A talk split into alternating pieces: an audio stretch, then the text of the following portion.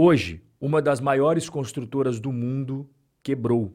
E eu e você vamos conversar justamente sobre esse colapso imobiliário na China e como isso vai impactar a economia brasileira, que é a grande preocupação de todos nós. Eu não vou apenas te mostrar quais setores de nossa economia que serão afetados, como vou dar nome aos bois, as ações que serão mais atingidas pelo estouro da bolha imobiliária do outro lado do mundo. A construtora chinesa Evergrande foi condenada pela justiça de Hong Kong a fechar definitivamente as suas portas. A juíza do caso diz que basta, chega, foi a gota da água.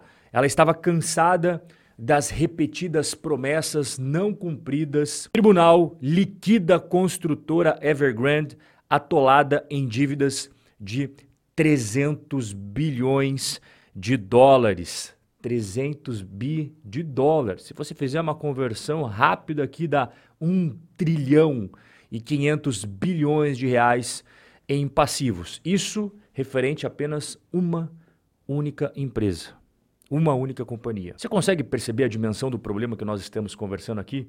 1 trilhão e 500 bilhões de reais em passivos e a empresa quebrou. Dá uma olhada no que aconteceu com as ações após a decisão judicial. Tá vendo aqui na tela, ó, 20,87% de queda. As ações tiveram uma queda tão grande que as negociações foram interrompidas logo de manhã. A bolsa de valores de Hong Kong congelou todos os negócios quando a queda superou 20%. As bolsas geralmente fazem isso justamente para evitar um colapso completo das ações, para evitar que vá a zero. E isso poderia ser sim muito possível de acontecer. Dá uma olhada inclusive quanto que a ação caiu ao longo dos anos. É uma queda impressionante. O cara que entrou lá atrás, no IPO da Evergrande, ele teria perdido 96,44% do seu dinheiro aplicado. Isso se ele entrou aqui, né? Porque aqui, ó, em 2018, 2019, olha os patamares de preço das ações da Evergrande. E olha aonde que está hoje. É chocante. 16 centavos comparado a uma ação que um dia já valeu 30 dólares de Hong Kong. E a China, preocupada com o contágio da quebra da Evergrande para outros players, não apenas do mercado imobiliário, mas a bolsa de valores como um todo, o que, que eles fizeram? Eles restringiram os empréstimos de ações. A prática de emprestar ações faz parte das operações de vendas a descoberto, que os investidores apostam na queda de ações e aí eles tomam ações emprestadas e vendem com a expectativa de recomprar lá na frente a preços menores. Não tem como você fazer vendas a descoberto sem um empréstimo de ações. E as vendas a descoberto, elas intensificam as quedas do mercado. Portanto, você viu aí o governo da China sabendo que o momento é delicado, resolveu proibir o instrumento necessário para fazer vendas a descoberto. Bom, fato é que sobrecarregada com dívidas de 1 trilhão e 500 bilhões de reais, a Evergrande já vem deixando de pagar os seus compromissos há mais de dois anos. Desde lá atrás, nas primeiras tropeçadas, eles já falaram que teria uma reestruturação, um plano, fez várias promessas. E a juíza, ela estava de saco cheio e ela deu o prazo final, que seria nesse dia 29 de janeiro. O dia D. Ou a empresa apresenta de vez algo bom, factível, que realmente tenha como colocar em prática, ou o negócio ia ralar abaixo. Bom, acabou acontecendo o quê, né? A casa caiu. A ordem de liquidação marca a próxima etapa da crise imobiliária da China. Não só furou a bolha final de esperança, mas também abriu a caixa de Pandora de ondas de choque em todos os setores relevantes. Tá entre nós dois aqui, né? A juíza foi até gente boa, foi tolerante, Pô, ao longo dos últimos dois anos, a Evergrande teve sete oportunidades que esta magistrada deu para eles apresentar um acordo maneiro, né, fazer um plano bacana e tal, junto aos credores. Não foi um, dois, foram sete, sete vezes que a empresa teve a oportunidade e ela falhou miseravelmente em cada uma das sete ocasiões. Aí não tem o que fazer, né, cara? Qualquer um perderia a paciência. Só que aqui veio um problemaço eu preciso até te contar porque a treta é grande.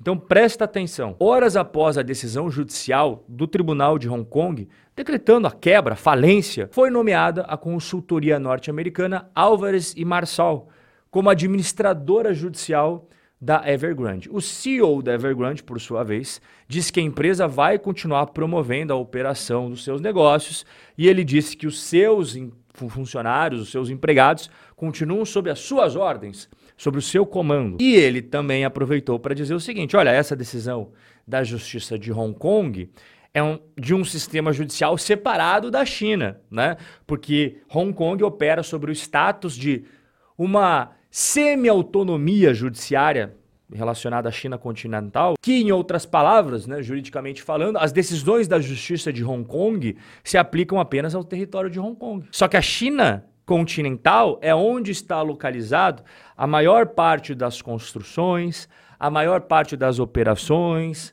os grandes ativos estão tudo na China continental, entende? A esmagadora maioria dos ativos está na China continental. O processo de falência é quando os ativos de uma empresa eles são apreendidos e vendidos. Os recursos dessas vendas são usados justamente para pagar as dívidas pendentes. E para isso, você precisa nomear um administrador judicial que faça a apuração desses ativos, né? a venda deles e a posterior entrega do valor da venda aos credores, que é o pessoal ali da Álvares e Marçal que foi nomeado. E tudo isso, óbvio, sobre os olhares atentos da justiça para verificar se não está tendo falcatrua, se não está tendo fraude, se não estão fazendo coisas erradas. Pois bem, então você precisa que o comando da empresa saia das mãos do antigo pessoal que comandava e passe para as mãos do administrador judicial. Mas como você viu, o próprio CEO falou, né? Quem vai continuar mandando aqui somos nós. É, a treta só está começando.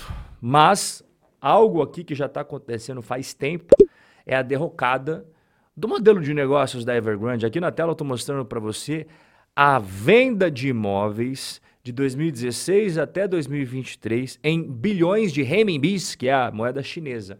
Veja que a Evergrande vendeu que nem água de 2016 até 2020. Aí em 2021 já teve uma queda, em 2022 o negócio foi uma queda colossal e 2023 continuou lá embaixo as vendas.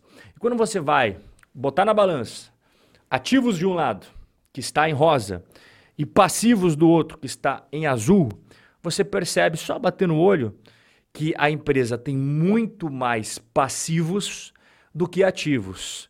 Em outras palavras, a Evergrande tem um patrimônio líquido negativo.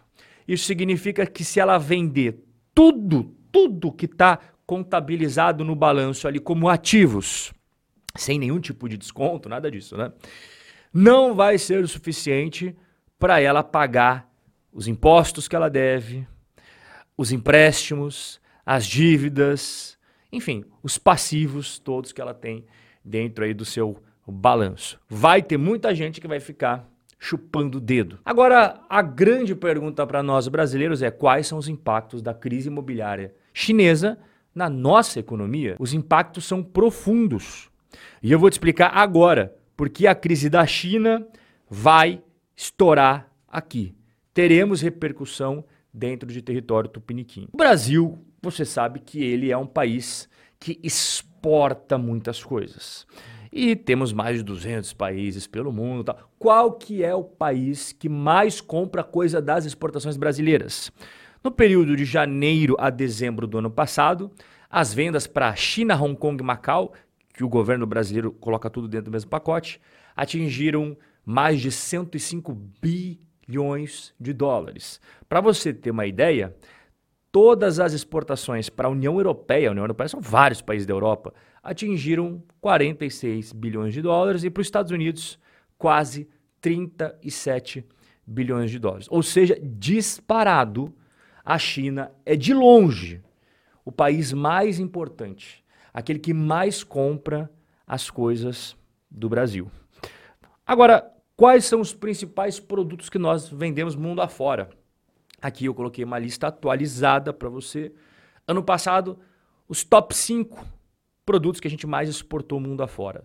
Nesta respectiva ordem: soja, petróleo, minério de ferro, açúcar e milho. Bom, nossa economia depende muito das exportações do agro, do petróleo e do minério de ferro. E o nosso maior comprador das exportações é a China. Você já está ligando os pontos aqui, já está percebendo onde é que eu vou chegar. A China está entrando numa crise imobiliária sem precedentes na história do país. E toda vez que você tem uma crise, um colapso no mercado imobiliário, a primeira coisa que acontece com as pessoas, com a população, é uma pisada no freio com os dois pés no consumo. Tem uma desaceleração ríspida, muito intensa. Quando você desacelera o consumo, você consome menos tudo aquilo ali que o Brasil vende de toneladas para a China. O primeiro baque, aquele que vai vir logo de cara, vai ser dos materiais necessários para a construção civil. Então, as empresas ligadas a minério de ferro e siderurgia serão muito impactadas logo de início, né? Mas não vai ser só elas, não. Eu vou colocar aqui na sua tela uma lista das ações brasileiras que vão sofrer em maior ou menor grau consequências dessa crise do outro lado do mundo. Começando com a Vale, não tem como a gente deixar de fora a empresa que tem como a China o destino de mais da metade de suas vendas. Também temos a CSN, a Gerdau e a Uzi Minas, afinal de contas, o aço que elas produzem é matéria-prima tanto para a indústria quanto para o setor imobiliário chinês. Também temos que destacar a Suzano e a Clabin, afinal de contas, a China é o primeiro país de destino das exportações de celulose no Brasil. A crise no mercado imobiliário chinês chegou forte. A bolha definitivamente estourou e já está mostrando as consequências. E a casa caiu. Eu e você vamos acompanhar de perto o desenrolar de tudo que acontecer na China, porque, como você viu, tem repercussão direta na nossa vida aqui dentro do Brasil. Um forte abraço e a gente vai se ver no nosso próximo encontro.